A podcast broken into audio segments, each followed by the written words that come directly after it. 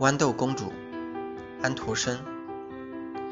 从前有一个王子，他想娶一位真正的公主为妻，不过他没有办法断定，自称是公主的姑娘们究竟是不是真正的公主。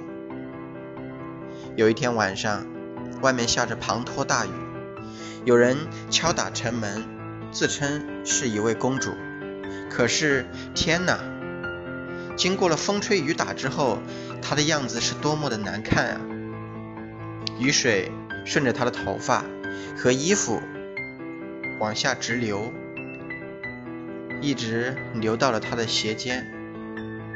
好啦，老皇后心想，这个问题我们很快就会弄个水落石出的。老皇后悄悄地在床板上放了一颗豌豆。命人抱来了二十床床垫，放在那颗豌豆上，然后又在那些床垫上铺了二十层鸭绒被子。夜里，这位公主就睡在了这张床上。第二天，大家问她昨晚睡得怎么样？唉，糟透了。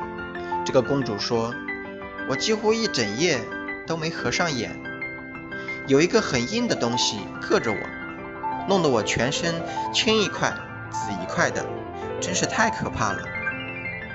这下子大家才相信，她是一位真正的公主，因为隔了二十床垫和二十床鸭绒被子，她还能感觉到那颗豌豆。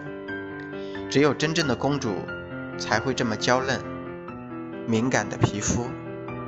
于是，王子决定娶她为妻。